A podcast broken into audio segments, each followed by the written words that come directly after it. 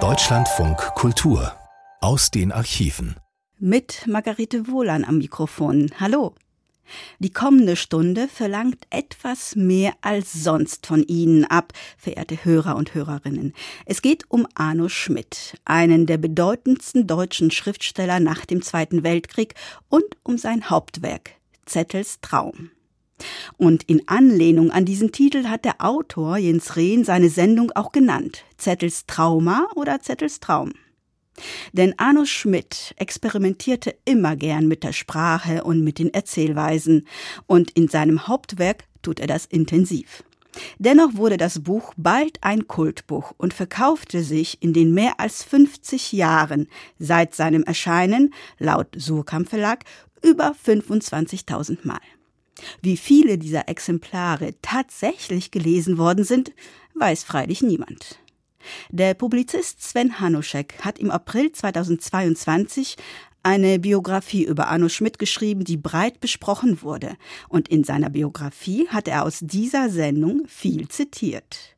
Für uns ein Anlass, diese Sendung hier zu wiederholen. Und nun geht's los.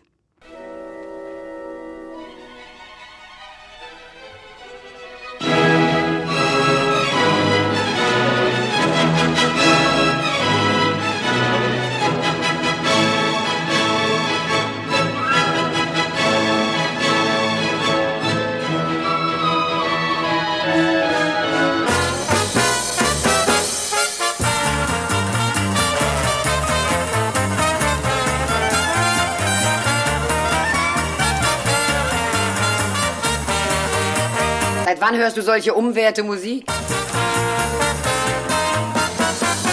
Moment, Entschuldigung.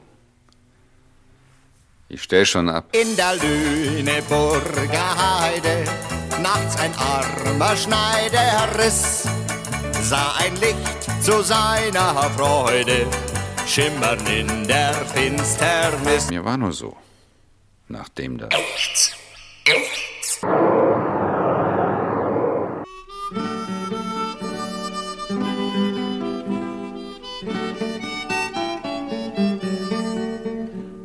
Alle Birken grünen in Vorundheit, jeder Brambusch leuchtet wie Gold.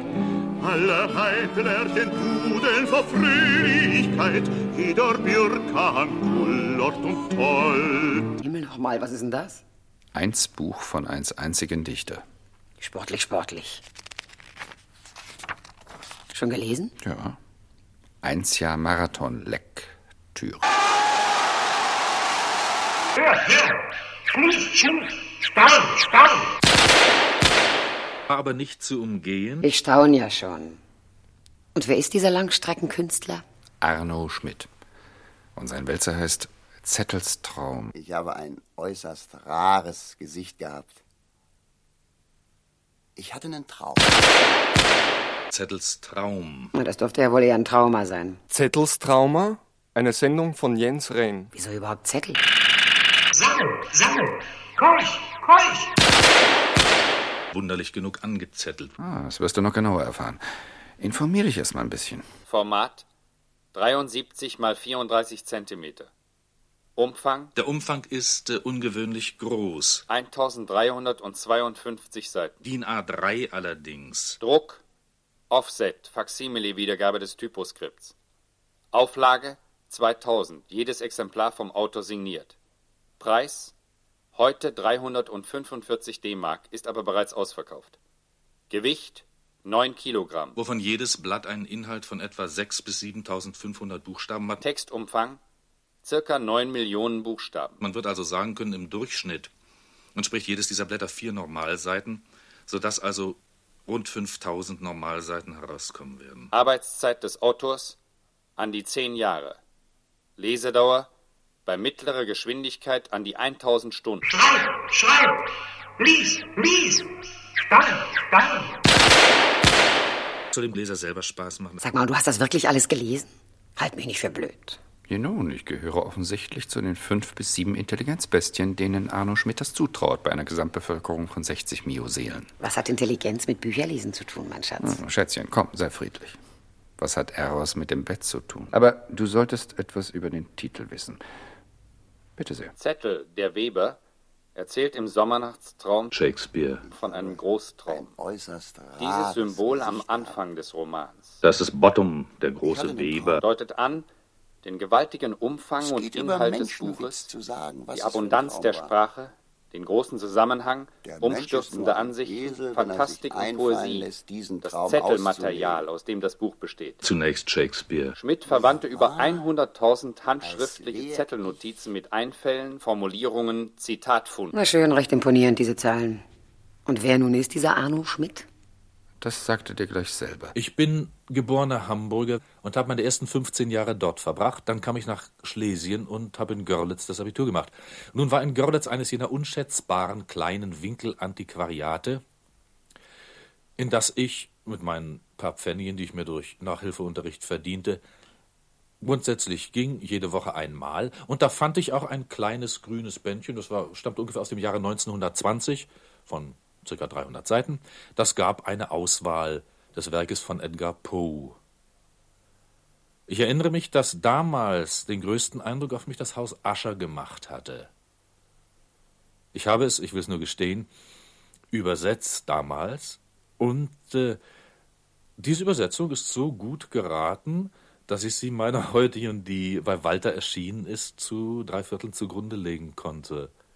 Ich habe übrigens, das muss gesagt werden, für Edgar Poe nicht die Virginia benutzt, ich habe sie nur herangezogen natürlich, sondern im Grunde die vierbändige Ingramsche, aus dem Grunde, weil bei Textvarianten sie, die klügere, die verlässlichere ist. Selbstverständlich, was, es, was äh, der Ingram nicht enthält, zum Beispiel den Rodman, der fehlt ihm, weil der erst später aufgefunden worden ist in einer Zeitschrift. Und einige Rezensionen, dafür habe ich die Virginia dann genommen. Ein alerter Bariton, wie? Spricht offenbar mit Magenstütze, Zwerchfellsonor. Nicht schlecht. Du hast offenbar noch alle Antennen im Betrieb. Spiel, komm, mach, Wum. Förmlich prädestiniert, das nachzuempfinden. Später, Schätzchen. Nicht jetzt. Hör dir erstmal deinen Sexy Boy mit einem Beispiel aus dem Roman an. Das sechste Buch trägt den Titel Rohrfrei. Ein Mini-Ausschnitt. Damit du einen Eindruck vom sprachlichen Ausdruck bekommst. Es muss nämlich das Klo geleert werden. Das geht auf dem Lande etwas kompliziert vor sich. Muss nämlich die Grube, die mit Betonbalken abgedeckt ist, aufgegraben werden, die Pumpe angesetzt. Wollte, der Teufel wollte es, dass die Pumpe die Marke Heureka trug. Also mehr konnte ich mir ja eigentlich nicht wünschen. Der Edgar Poe hat ja auch eine Heureka geschrieben. Das ist sein großes letztes astronomisches Werk. Es waren feinste Beobachtungen aus Sickergruben natürlich möglich, in deren überwältigend parallelem Zuge sich dann ergeben hat, dass Poe nun leider ein Klo-Voyeur gewesen sein muss.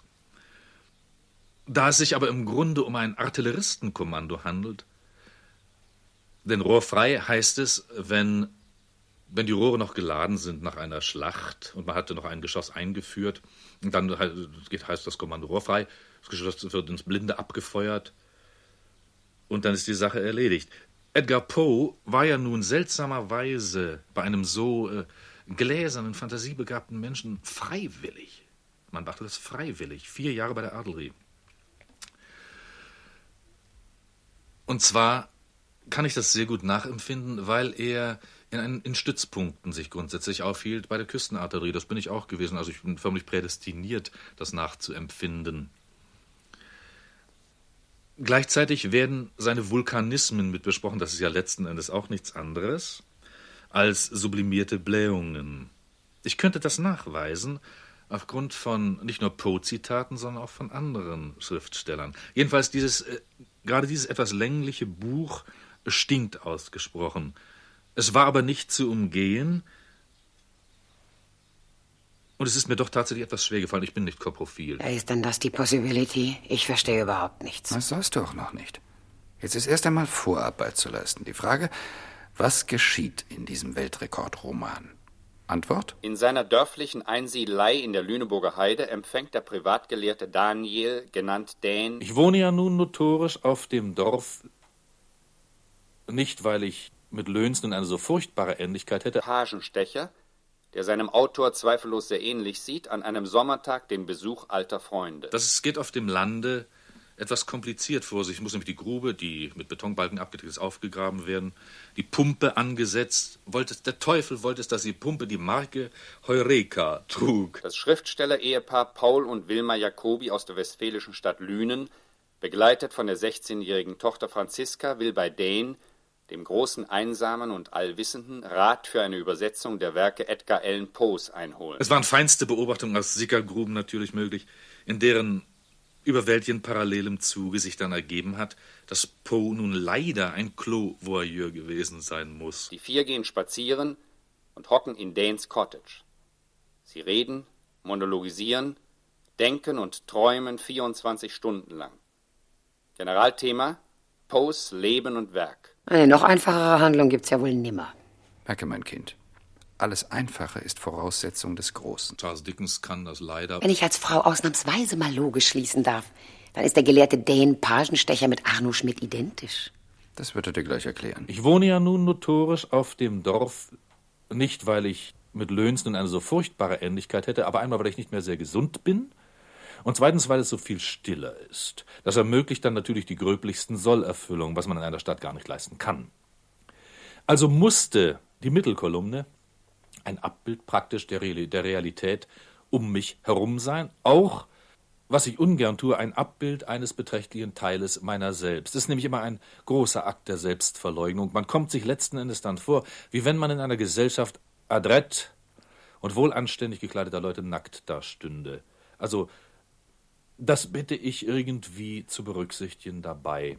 Denn es gibt ja eigentlich so etwas soziologisch Unzulässiges nur in dieser Art, dass man einen Lebenden seziert. Na schön, ich weiß Bescheid. Aber die ganze Konstruktion dieses Zetteltraumas ist mir immer noch nicht klar. Schlag das Buch doch mal auf. Letzten Endes auch nichts. Dear me, das geht ja wild durcheinander. Nichts anderes? Ich meine das Schriftbild. Letzten Endes auch nichts anderes als sublimierte Blähungen. Nur auf den ersten Blick. Nur auf den ersten. Lass es erklären. Eine Voraussetzung für das Verständnis ist gewiss die Anordnung des Textes in drei nebeneinander verlaufenden Textsäulen, in der horizontalen, jeweils direkt aufeinander bezogenen Kolumnen. Es wurde bislang meist festgestellt, dass die mittlere Textsäule die Vordergrundsituation referiere, den Tagesablauf der vier Gesprächspartner, das Auf und Ab ihrer Auseinandersetzungen. Die linke Textsäule enthalte Belegmaterial zur Poe-Diskussion, die rechte füge Anmerkungen, Assoziiertes, weitere Einfälle hinzu. Das stimmt jedoch nur bis zu einem gewissen Grade. Nicht selten sind locker auf diese Textsäulen bezogene Textstücke kunterbunt über die Seite verteilt. Das Prinzip, in drei parallelen, aufeinander bezogenen Textabfolgen zu schreiben, bleibt stets in Kraft. Fast phonografisch getreu. Jedoch, es relativiert sich unablässig von der Logik der Textsituation her.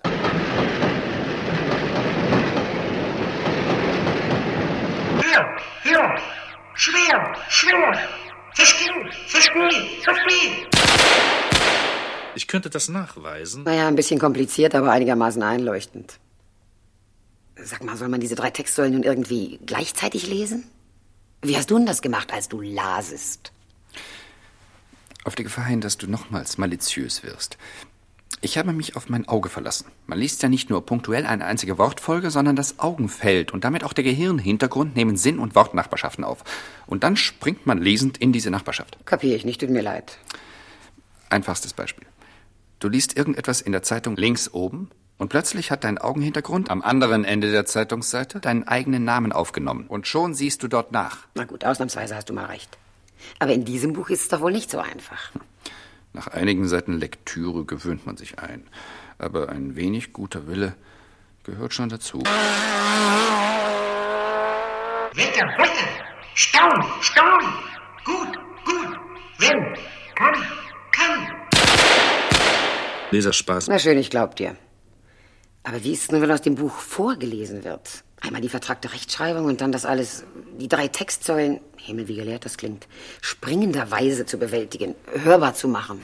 Tja, in gewisser Weise schon. Spaß machen, das alles zu verfolgen. Arno Schmidt hat selbst einmal versucht, eine Lesung über drei Kolumnen hinweg. Hör dir das doch mal an. Ein Stück aus dem achten Buch des Buches, Im Reiche der Neid, gewissermaßen das Herzstück des Romans. Du erinnerst mich an so Manichäerlei. Mancherlei wird aber wie Manichäerlei geschrieben, denn die Manichäer waren eine böse Sekte, die nicht an einen Gott glaubten, sondern an zwei Prinzipien, Gutes und Böses. Deswegen schreibe ich das Manichäerlei. Es gibt einen sehr schönen Sinn, weil der Dame die Deutung, die Herr Pagenstecher gegeben hat, nicht zusagt im Augenblick. Du erinnerst mich an so Manichäerlei, Wilma. Erstlich an ein Urteil über Gibbon, das ich jüngst las. He never gave credit for a good motive when a base one could be found. Und dann, dann, an diese heillose Bestie, die Christa. Die studiert auch so richtig auf Irre und Abwege. Das kläffige Maul geht ihr wie ein Mühlrad. Wenn ich der zu Tagesanfang begegne, betrachte ich es als ein böses Omen. Da Franziska beherzt ergegnete, R, nicht entgegnet, beherzt ergegnete, das ist aggressiver. Da Franziska beherzt ergegnete, Chris sei eine durchaus raptomantische Natur, das hat sie selber von sich gesagt. Der Erdkunde- und Religionslehrer nenne sie aber auch nie anders als mein kleiner Teufel. Hm? Weh, Schnöde, das ist klar, dass ihr euch gegenseitig die Brücke tretet. Chris und Co. und die ganze lädierte Jungfernschaft. Optomantisch, wiederholte sie satirisch. Sicher, was leuchtete, ehe ihr wart? Geld? Das müsst ihr euch immer einbilden, dass man eure Tiefen ordentlich zu studieren habe. Solches Schlingelzeug ist mehr in der Welt. Raptomantisch. Ja, ja, wenn Lügen lündisch Tuch wären. Der Dreckklater schwimmt ja den ganzen Tag und stünde auf eben Bein dazu.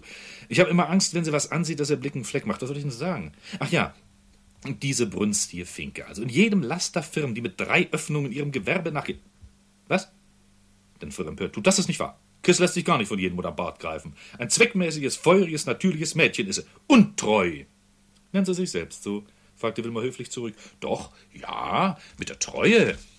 Mag nicht leicht jemand vertrauter sein als Fräulein Junge, schon weil sie täglich zwanzig verschiedenen schwört.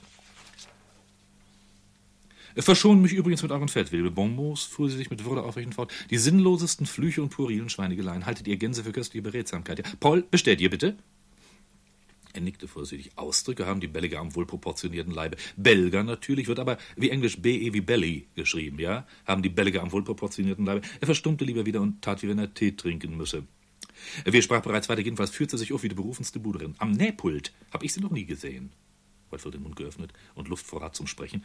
Lasst mich mal eine Minute ungestört reden. Den Lungenflügel kann man sich bei euch abquatschen. Ist ja ums böse Wesen zu kriegen. Also neulich, ganz kurz vor den Ferien, klingelt's an der Korridortüre. Ich in meiner Unschuld hin. Da. Begrüßt mich mit einem Triller, der einen Apostel in der Flucht geschlagen hätte und stinkt dazu aus dem Halse wie eine ehrliche Frau. Und dann fragt das lasterhaftige Gesicht hämisch durch die Nase, ob nicht das Fräulein Tochter ansprechbar wäre. Sie hätte was Wichtiges für einen Deutschunterricht. Nun gucke ich ja immer mal ab und zu noch nach ihren Schularbeiten. Mit einer Kopfgeste zu Franziska hin. Weiß also ungefähr, was dran ist. Sehen Sie, mit einer Kopfgeste zu Franziska hin, da klingt es schon vom Rechenrand, die er auch bittersüß zunickte. Das gehört natürlich mit hinein. Weiß also ungefähr, was dran ist. Ihr dürft ruhig eure Glossen drüber machen. Du dankst mir's nochmal, dass ich dir abgehört habe. Fragt also, worum sich's handelt, und sie se scharf dabei an. Und hat die Christa natürlich die Beschwerden des Rotwerdens längst überstanden. Und reinlassen muss ich jetzt ja doch, sonst habe ich wochenlang keine Ruhe mehr im Hause. Diesmal zieht sie noch ein großes, recht ältlich und solide wirkendes Buch an. Aus ihrem alten, verschrumpelten Felleisen hält man es auf der Handfläche entgegen, Alibi, und spricht dazu, sie lesen gerade Albrecht von Haller, die Alpen in Auszügen, da hätte sie sich aus der Stadtbibliothek mal das Ganze beschafft. Sagt ja, wie hieß es eben? Eine wünschelrotige Natur, ja. Und möchte doch die eine oder andere Stelle mit Friend, das ist die da, vorher durchdiskutieren, ehe sie morgen dann in der Stunde zum Einsatz gelange. Du passen Dichtung und so Erzplapper mal ja zusammen wie Karrensalbe und Rosseli. Denn küsse seinem Geschmack bemühtes Mädchen, rief Franziska. Und auch Paul verkniffen die Hand ab. Du, so kannst du es nicht ausdrücken, Wilma. Sie liest wirklich, gehandicapt durch beschränkte Mittel und Anleitung, sicher, aber könnte es nicht der einzige Lichtpunkt in ihrem Wesen sein, der sie über Wasser hält? Und dem man Schüren helfen sollte? Er begrub erneut den Erdbeerzinken in seiner leeren Tasse. Wartet nur ab, Wilma ungerührt sicher. Ich lade also in die Küche und die sofort auf meine Couch, einen Fuß dahinter geschlagen und legt ihre Ware aus. Ich habe während der ganzen Zeit gebügelt. An Pauls Hemden, Kragen und Manschetten. Mehr nicht, du? Nee, mehr sieht doch niemand, erklärte Wilma erstaunt. Und die kommt vom Klo. Ach, ich will's kurz machen. Die, also die hatte so lange in dem ollen Wert, ehrenwerten Haller rumgestöbert, bis sie eine Stelle aufgetrieben hatte, die, wie sie behauptete, die wilde Ehe proklamiere. Du hast das noch rausgeschrieben, weißt du noch ungefähr?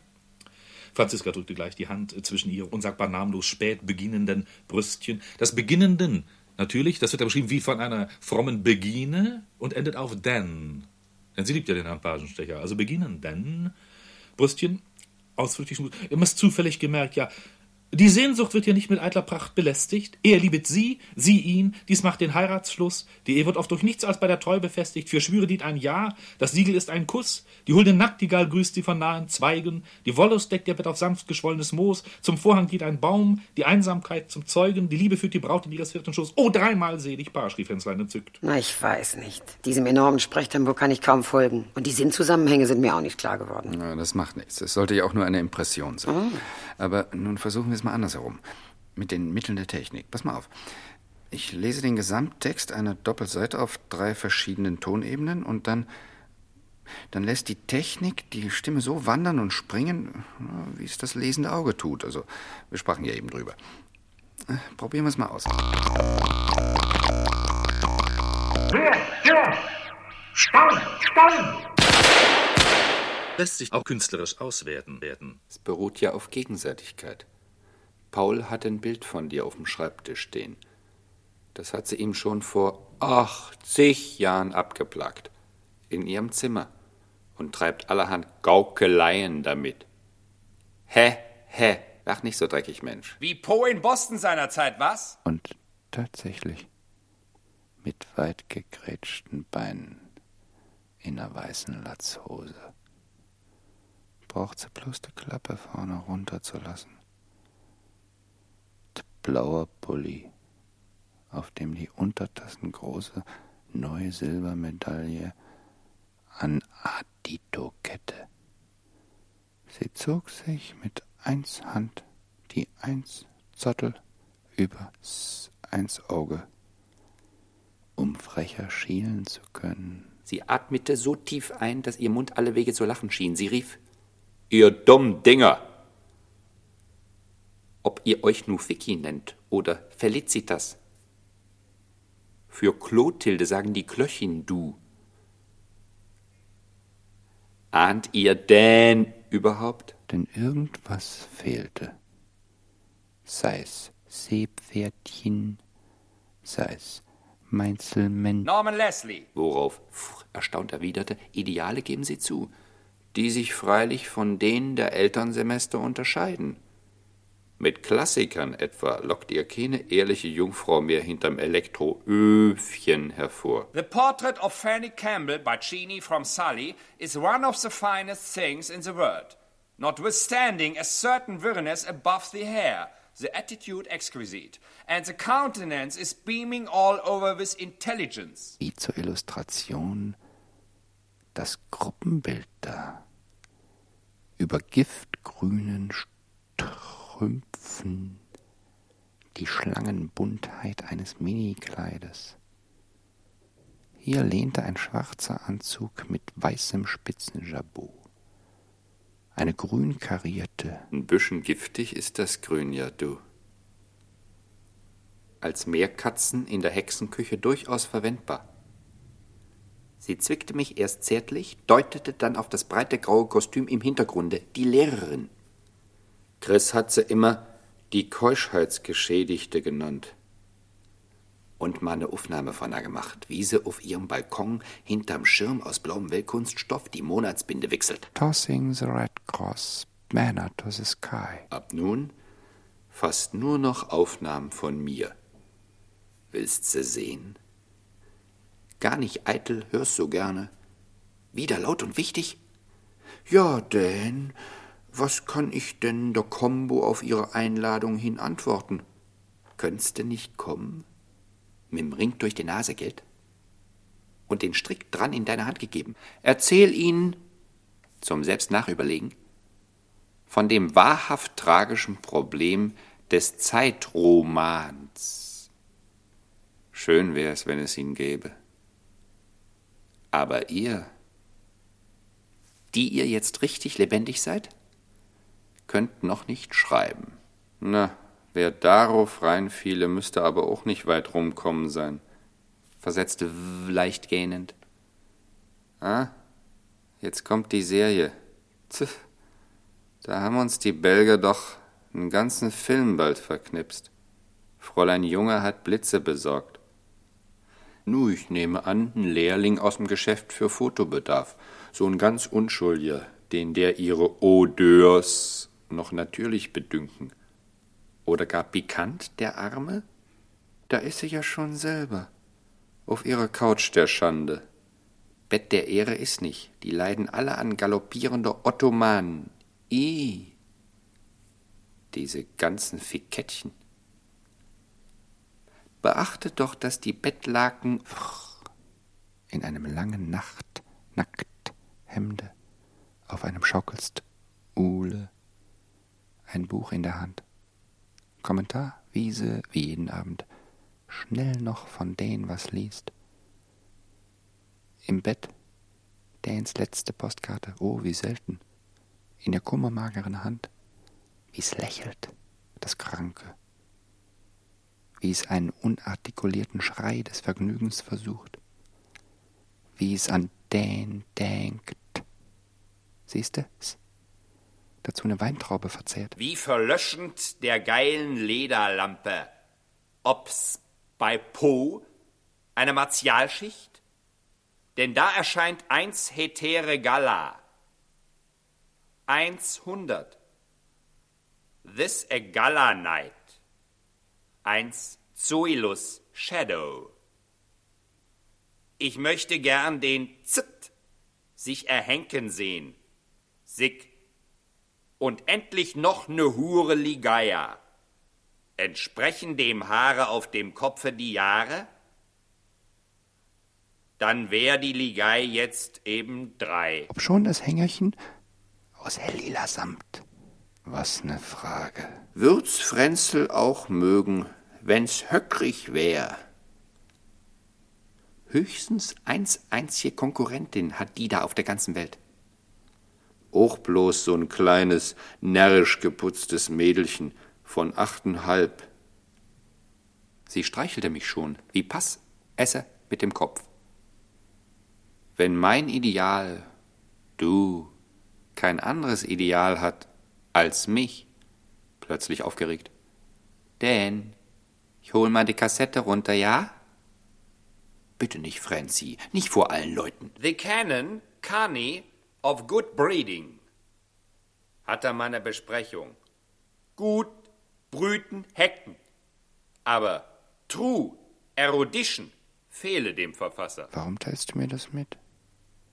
Bücher sind wenigstens zum Teil Geistjagdaufnahmen des Verfassers mit Selbstauslöser. Denn du machst da ja keinen Begriff davon, in was für Ängsten ich schwebe dass die mir auch noch mit dem Kinde ankommt. Oh Gott, wollen's nicht beschreien. Psst. Frr. Mit einer schneeweißen 50er Kassette. Und P führte ein. Aber den Schalter mir, bitte, dass ich zumindest die Durchlaufsgeschwindigkeit bestimmt. Stein, Stein! Schluss! Nun eine Frage der Akustik. Das war imponierend. Aber mir dreht sich's im Kopf rum. Who is who, what is what. Dennoch komme ich langsam auf den Dreh des Arno Schmidt. So vertrackt er auch recht schreibt. Visuell. Ich stelle fest, dass wir immer mehr in den Arno S-Punkt hineinkommen. Und jetzt ist es dringend nützlich, um mit ihm zu sprechen, ihn selbst zu befragen hinsichtlich seiner sprachlichen, in Anführungszeichen, Fundamente. Freuds Untersuchung über Traumdeutung und Fehlleistungen haben ja nachgewiesen, dass unser Denken und Treiben, worauf man an sich nicht gefasst war, durch die Affinität der Worte zueinander bestimmt wird, und zwar recht oft. Ich möchte mir mal diese Formulierung erlauben. Das Reich der Worte erweist sich immer mehr als eine zweite Art Außenwelt. Die scheinbar von uns geschaffenen Wörter als ähnlich, gehorsam bzw. unbotmäßig wie die realen Dinge. Was wir die Duden geregelte Sprache heißen, ist eigentlich nur die Sprache des Bewusstseins. Das Unbewusste kennt keine Worte, sondern es kennt nur, wie ich sie für mich getauft habe, Atoms. Jedes Atom fasst, und zwar auf akustischer Basis, eine ganze Anzahl Worte zusammen. Das hat mit den beliebten Wurzeln der Philologen übrigens nichts zu tun, denn die Atoms vereinen auch gänzlich divergierende Worte. Es gibt also weniger Atoms als Worte. Das Unbewusste ist ja dumpfer als das Bewusstsein. Ich gebe mal ein Exempel. Irgendeiner missbilligt etwas als obszön und sagt, da kommen ja nette Sachen zum Vorschwein. Schein und Schwein haben nun rein logisch und auch dudenmäßig nichts miteinander zu tun, liegen aber im Wortzentrum akustisch dicht beieinander.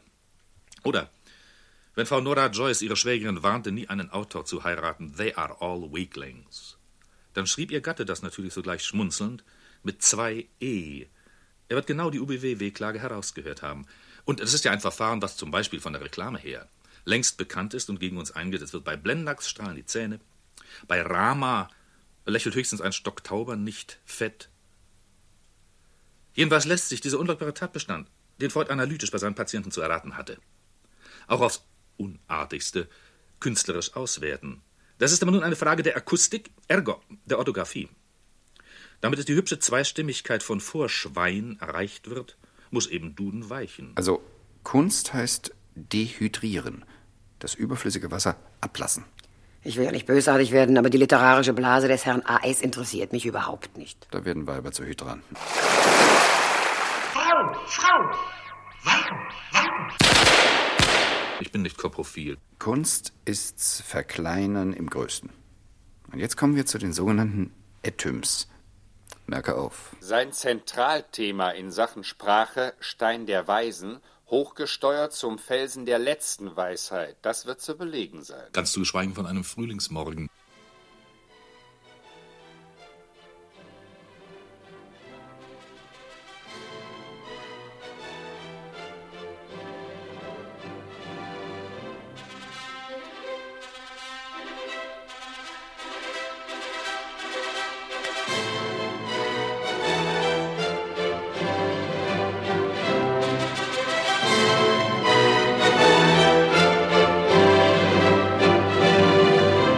Bedarf, weil Weib der etwas genaueren Erläuterung.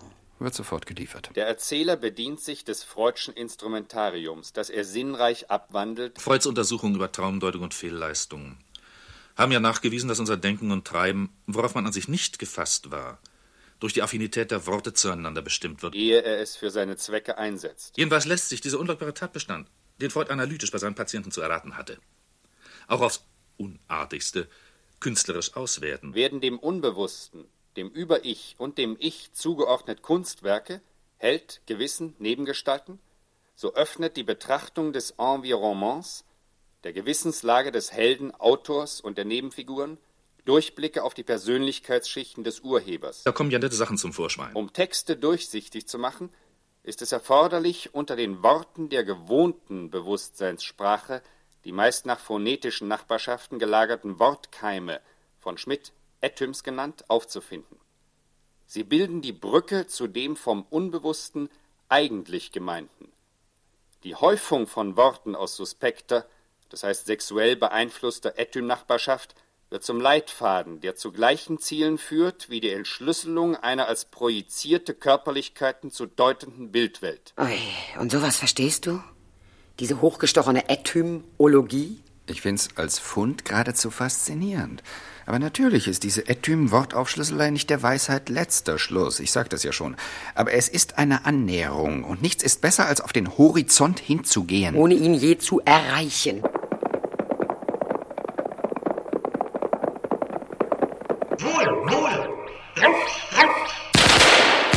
Ich möchte betonen, dass ich so ein Ästhet nicht bin. Rechnen wir halt mit Lichtjahren. Den Astronomen sind solche Distanzen geläufig, der Literatur offensichtlich noch nicht. Dabei hat sie es dringend nötig. Muss eben Duden weichen. Naja, befragen wir wiederum Arno Schmidt.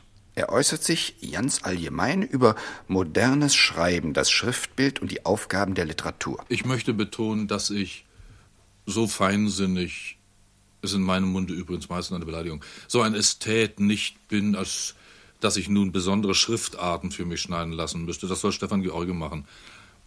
Also mir genügt, ich will nicht direkt Pika Pika sagen, aber eine, einfache Perlschrift tut's für mich. Damit lassen sich so feine Sachen machen. Es gibt eine Richtung, ja, die dekorative Schriften bevorzugt. Ich äh, entsinne mich, dass ein Herr Krivet dergleichen macht. Der legt dann etwa tellergroße, ich glaube jedenfalls sind tellergroß, tellergroße Scheiben vor, wo Buchstaben in verschiedener Größe, in verschiedenem Schriftduktus. Ja, ich darf wohl nicht sagen, dass er damit einen Tatbestand mitteilt, denn die Sachen sind inhaltlich modern, wirr, mir gefällt es nicht und außerdem ist der Umfang doch viel zu gering. Ich meine, wenn eine Buchseite und viel mehr birgt ein solcher dekorativer Text nicht, mir zur Verfügung steht, das ist mir zu wenig, damit kann ich nichts anfangen. Nicht einmal Ja, die Beschreibung eines einfachen Gegenstandes könnte man gut auf einer Seite erledigen. Ich sagte es vorhin schon. Ganz zu geschweigen von einem Frühlingsmorgen. Und es soll wohl auch nicht der Sinn sein. Ich mag zu stumpf sein dafür, aber ich glaube immer, dass es die Aufgabe der Literatur ist, einen Sinn zu tragen und zu vermitteln, nicht äh, diese Grenzüberschreitung in das Gebiet der Grafik, denn darum handelt es sich ja wohl schließlich. Zumal wenn dabei der Sinn völlig verloren geht. Also Zierschrift, nein. Die reine äh, Anordnung der Blöcke hat zuweilen ein recht reizvolles Bild ergeben. Aber ich bin nicht etwa primär, auch nicht sekundär und tertiär danach gegangen, sondern wie gesagt, es, es hat sich so herausgestellt. Eine andere Frage sind die Randzeichnungen. Ich weiß, dass ich mich als junger Mensch schon immer maßlos darüber geärgert habe, wenn ich beim Schriftsteller die Beschreibung, sagen wir, eines Zimmers so auf ein, zwei Seiten las. Charles Dickens kann das leider und Eugène Sue zum Beispiel, auch gerade die Franzosen exzellieren in so etwas. Oder auch die eines Grundstückes und eines Hauses. Das Ergebnis war jedenfalls bei mir, obwohl ich mich eines exzellenten Gedächtnisses erfreut habe, es wird natürlich jetzt ein schlechter, aber früher war es fast phonografisch getreu. Ich hatte dann am Ende eigentlich nur 100 Details in der Hand und konnte mir doch kein Bild von dem Gesamten machen. Deswegen habe ich mir angewöhnt, zu meinen Büchern vielfach Grundrisse mitzugeben oder Zeichnungen. Und gleich in diesem Zusammenhang nochmal Schmidt. Er äußert sich jetzt über literaturkonstruktive Fragen. Mein Verfahren ist additiv. Um ein einigermaßen überzeugendes Gestaltchen in einem Kunstwerk zu liefern, müssen vielleicht 30 Menschen dieses Typs aus weit auseinanderliegenden Orten während 20, 30 Jahren beisteuern. Der gemeine Mann bildet sich ja brennend gern ein, sein Leben wäre ein Roman. Dabei sind davon, wenn es hochkommt, ein bis zwei Prozent brauchbar. Diejenigen, wo 30 Prozent impressiv und abbildungswürdig geraten sind, heißen große Männer und man schreibt Biografien über sie. Wenn also jemand eine Äußerung als die seine erkennt und daraus folgt, die betreffende Gestalt bin also ich, dann schmeichelt er sich damit wirklich vergebens. Die eine Äußerung ist von ihm, und there's an end to. Zettelstraum musste, allein schon ob der Atom-Basis, ein zu zwei Dritteln humoristisches Buch werden. Das aber auch alles mögliche andere natürlich zeigt. Das Flickwerk unserer Eingeweide und den Schmelz der Interpunktion. Eine mehr als sonst von mir gewohnte polyhistorische Belesenheit, im Gegensatz zum bloßen Fachgelehrtentum, wo es ja schon für Trespassing gehalten wird, wenn ein Neuphilologe eigenhändig eine Sonnenfinsternis berechnet. Auch die bei vielen Kollegen beliebte ewige Jugend habe ich mir leider nicht geschworen. Mir werde das identisch mit ich schwöre mir ewige Unreife. Vielmehr altern meine Helden brav mit mir, und wenn ich ein wenig ein älteres Publikum bekommen sollte, so ist das wohl nicht mehr als recht und billig. Ein letztes, aber wichtiges Bildungsprinzip sind noch rote Fäden, die sich von der ersten Zeile bis zur letzten durch das ganze Buch hindurchziehen. Eines ist wie billig der Midsummer Night's Dream, immer wieder in Anspielungen und Zitaten auftauchend. Ein anderes sämtliche Werke Offenbachs etwa, eines Mannes, der beträchtlich zu jenen Masks hintendierte. Ein anderes Merlin und Ninjana, aber das soll dem klugen Leser selber Spaß machen, das alles zu verfolgen. Ich schweige ergriffen. Daran tust du gut, mein Schatz. Schmidt macht's möglich. Stamm, Stamm! Schnief, schnief! förmlich prädestiniert, das nachzuempfinden. Na schön. Jedenfalls habe ich begriffen, aus allem bisherigen, dass Arno Schmidt sich im Zettelroman um Edgar Allan Poe kümmert und seine Bücher auseinandernimmt. Aber wie ich hier lese, jetzt fange ich auch schon an, springend zu lesen. Hat es auch mit James Joyce? Über James Joyce. Joyce ist seine, äh, so to speak, zweite Attraktion. Lass ihn doch mal ausreden. Joyce war mh, hm, ein Vollblut-Asphalttreter. Ganz im Gegensatz zu mir. Also sein Schauplatz ist die Stadt, und da hatte er nun natürlich die Möglichkeit, lediglich aufgrund der Anzahl der ihm begegnenden Personen bei einem Gang durch die Stadt, der Vielzahl von Geschäften, des Straßenlabyrinthes, er hatte ganz andere Möglichkeiten, sein Buch zu füllen. Mit vielen, vielen Details. Ich beraube mich praktisch dadurch, dass ich die Wirklichkeit hier in die Heide verlege, dieser, ja, ich mag es nicht Möglichkeit nennen, ganz einfach, weil ich das Stadtleben nicht mag. Man kann einwenden, die Basis sei nun etwas schmal für ein solches Riesengebäude. Ich will aber doch mein Credo dahingehend abgeben und gar nicht einmal Ponge und den Kieselstein erwähnen, sondern Ja, ich zitiere wieder einen älteren Schriftsteller, einen älteren Kollegen, den Tümmel und seine Reise in die mittäglichen Provinzen von Frankreich. Das ist auch ein sehr umfangreiches Buch. Der prägt darin das herrliche Wort, um einen Frühlingsvormittag zu beschreiben, brauchte man eigentlich ein Leben. Da hast du's. Überhaupt. Der ganze Zetteltraum ist ein Buch der Metamorphosen, der Verwandlungen. Die Kartografie spielt eine Rolle, das sogenannte Pan, oh, Rama. Dann Träume und Mythen und schließlich die Literaturen. Die amerikanische, die englische, zum Beispiel Cooper, Irving, Dickens, Scott. Aber auch die deutsche Romantik, Tieck, E.T.A. Hoffmann in, in Toto, die Bildungsliteratur vom Alten Testament über Catull, Rabelais, Stern, Cervantes bis hin zur Psychoanalyse und Sexualkunde. Freud, Hirschfeld und, naja, wen sonst noch. Wen? Wen? Was? Was? Edgar Poe war ja nun seltsamerweise freiwillig vier Jahre bei der Adlerie. Erbarmen. Wer soll das alles bewältigen? Ist das nicht alles hoffnungslos überladen? Wobei sich mir sofort die Frage stellt, wie die Literaturkritik mit diesem Buch fertig geworden ist. Ist sie das überhaupt? Tja, darauf war ich auch gespannt. Ich habe hier einiges zusammengesammelt. Zumal kritische Stimmen der ersten Stunde. In diesem Gewerbe muss man ja notgedrungen fix bei der Schreibhand sein. Naja, hörst du einfach mal an. Aber selbst wer in Schmidt-Lektüre bisher ein großes Licht war, tappt mit dem jetzt angezettelten Traumbuch im Dunkeln. Ausgeschlossen. Das kann ein Mann allein nicht schaffen. Meldung.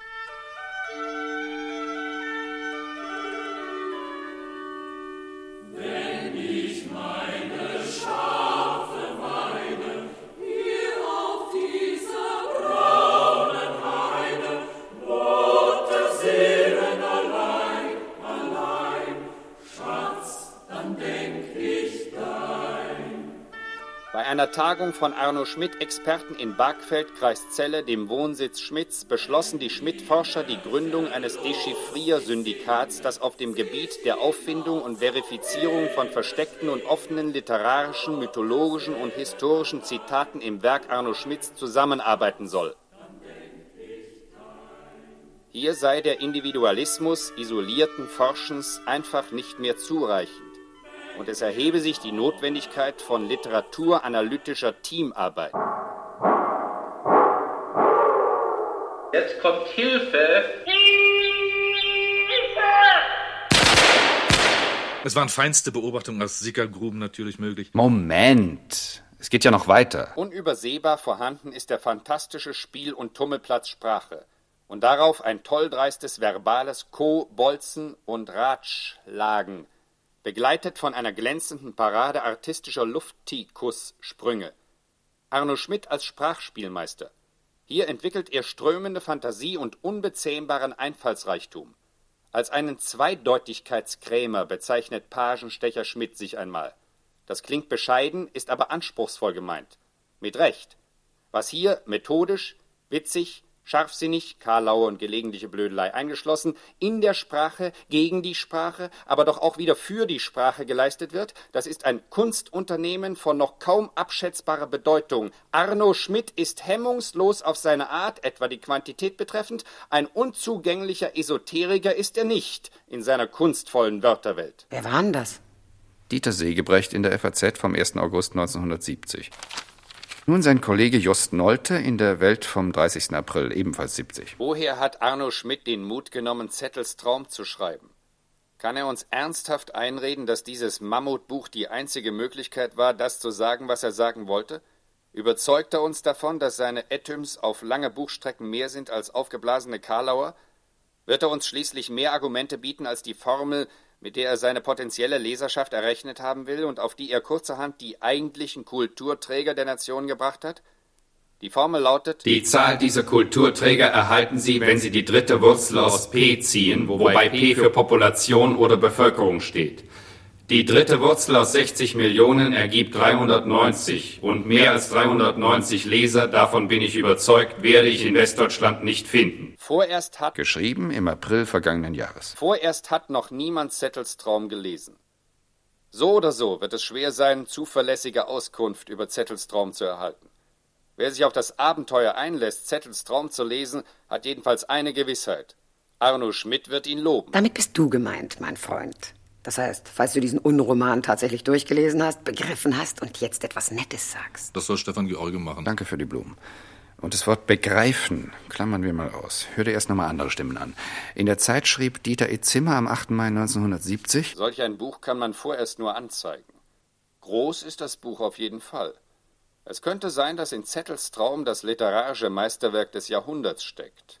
Es könnte sein, dass es sich um eine Art Streichholz-Eiffelturm in Originalgröße handelt, von einem Hobby-Berserker um den Preis seines Lebens erstellt. Vielleicht ist es auch beides. Mhm, dieser Rezensent ist nicht nur bescheiden, sondern auch klug und nicht ohne Witz. Aber sag mal, wie steht's denn mit dem Spiegel? Die Leute sind doch stets hurtig aktuell. Schlaf, schlaf, Diebe. Ausgesprochen. Es war aber nicht zu umgehen. Natürlich. Die haben sich geschickt aus der Affäre gezogen mit einer Art Interview in Nummer 17, anno 1970. Das hört sich ungefähr so an. Herr Schmidt, der Romanform wird neuerdings wieder mal eine große Skepsis entgegengebracht. Das ist das Unberechtigste, was man sich so ungefähr vorstellen kann. Skepsis sollte allen anderen Literaturformen gegenüber herrschen, nicht dem Roman. Na, der Roman hat noch gar nicht richtig angefangen. Herr Schmidt, denken Sie noch an Zettels Traum? Das kann kein Mensch von mir verlangen. Das ist ja auch ein Fehler, den leider die liebenswürdigsten Leser begehen. Die sehen jetzt Zettels Traum erscheinen und kommen freudestrahlend vors Haus und wollen sich mit mir unterhalten. Und sie wundern sich dann immer furchtbar, dass ich nichts mehr davon weiß und wissen will. In die meisten meiner Bücher habe ich nicht mehr hineingesehen, nachdem sie fertig waren. Eine solch zehrende Niederschrift ist derartig scharf und giftig, dass man verrückt wird, wenn man sich nachher noch damit beschäftigt. Herr Schmidt, Sie sind in einer Zeit der Sprachreduktionen und Zertrümmerungen der Einzige, der die große Form wahrt. Und Sie sehen, was den Roman betrifft, offenbar sehr optimistisch in die Zukunft. Wir dürfen nicht in zu kleinen Zeiträumen denken. Gewiss. Stern und Smollett waren noch relativ dicht beieinander. Aber dann kam ein großer Hopser von über 100 Jahren bis hin auf Kerl. Und dann kam wieder ein Hopser von 40, 50 Jahren bis hin zu Joyce. Und bis zu mir sind es halt auch schon wieder 30 Jahre. Zettels Traum ist da. Ich werde ihn lesen, aber auch rezensieren. Dies auf jeden Fallus viel spät er. Herr Schmidt, wir danken Ihnen für das Gespräch.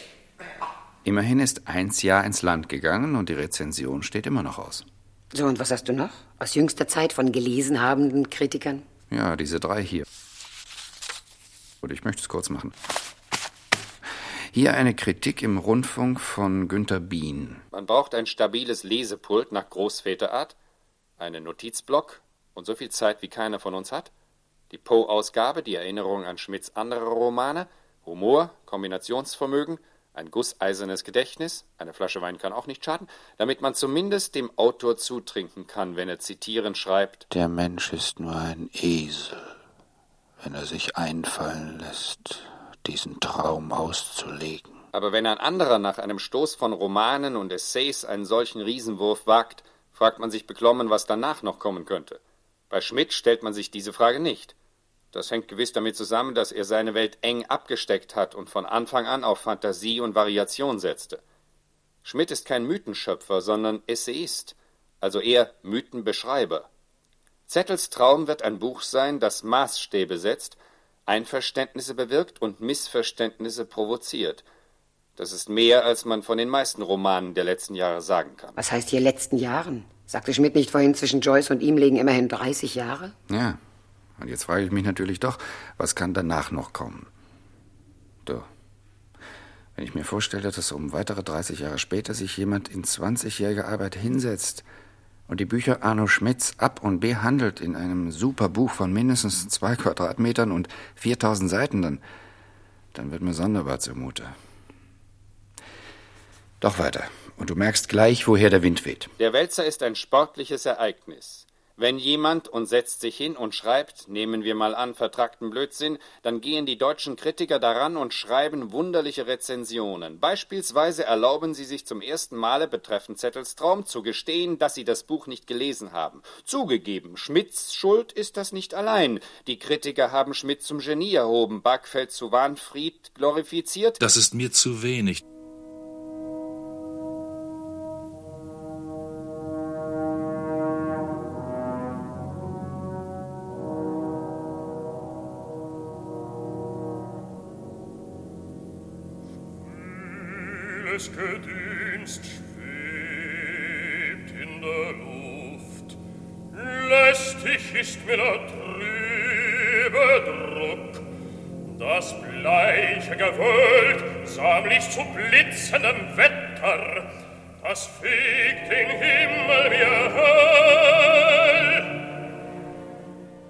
Kult proklamiert, als gelte es Rom zu retten. Zettels Traum gefällt im Grafischen, im Wort bleibt es ein Hochmut und eine Rarität für bürgerliche Sammler. Meißner Porzellan und Arno Schmidt, ein Thema fürs dritte Programm.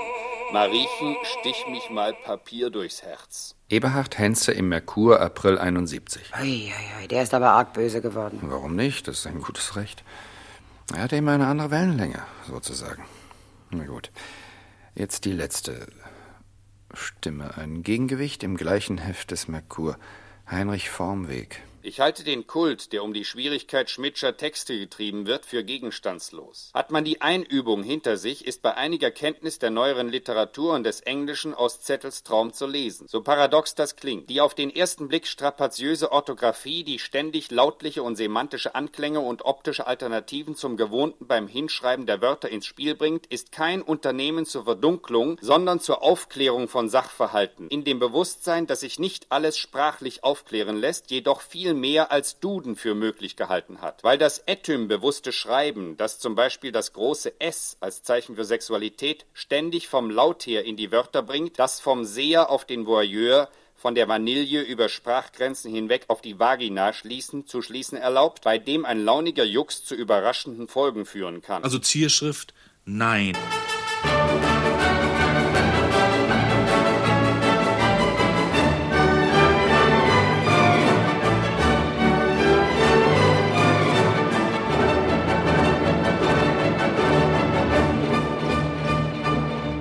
Und selbst Übertreibungen nicht völlig sinnlos erscheinen. Fasziniert von der Etym-Hydra, einem zweifellos ganz außerordentlichen Fund, hat Arno Schmidt in ganz entscheidenden Punkten vergessen, die Konsequenzen gerade aus der Etym-Lehre zu ziehen. Ist er so einerseits der Mehrheit der Zeitgenossen voraus, bleibt er doch andererseits stecken im Korsett bürgerlicher Vorstellungsmuster des 18. und frühen 19. Jahrhunderts. Offenbar. Doch auch mit allen Vorbehalten bleibt Bewunderung genug für Zettels Traum. Es ist ein faszinierendes, trotz teils sogar wegen seiner Widersprüche unerschöpfliches Buch. Von diesem Autor lässt sich lernen, auch wenn er allen Sinn für Dimensionen ignoriert. Naja, ein bisschen trocken und pastoral, aber immerhin. Und jetzt wird's interessant für mich. Was sagst du nun zu diesem Buch? Für mich ist es ein Abenteuer und eine Delikatesse. Ich werde noch lange in diesem Traum herumlesen, literarisch spazieren gehen. Genügt dir dieses Urteil? Hm, Urteil ist ein falsches Wort. Besser meine Position ihm gegenüber. Lässt sich auswerten werden. Bitte. Du hast manchmal glänzende Methoden, um dich aus der Affäre zu ziehen. Na schön. Weißt du was? Bitte? Du hast vorhin eine so schöne Platte gespielt. Die möchte ich jetzt nochmal hören. So richtig schön zum Träumen. Du kannst ja derweil schon ein wenig in Zettels Traum spazieren gehen.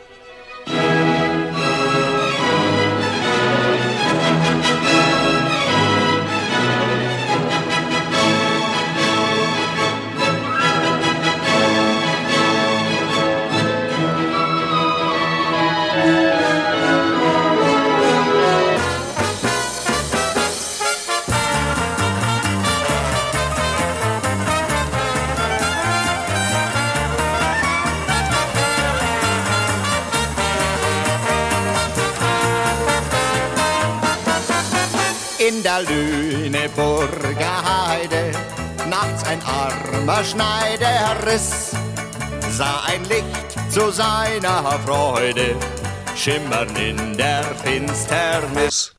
In der Lüneburger Heide lebte und arbeitete Arno Schmidt bis zu seinem Tod im Jahr 1979 und dort verfasste er auch unter anderem sein Mammutwerk Zettels Traum.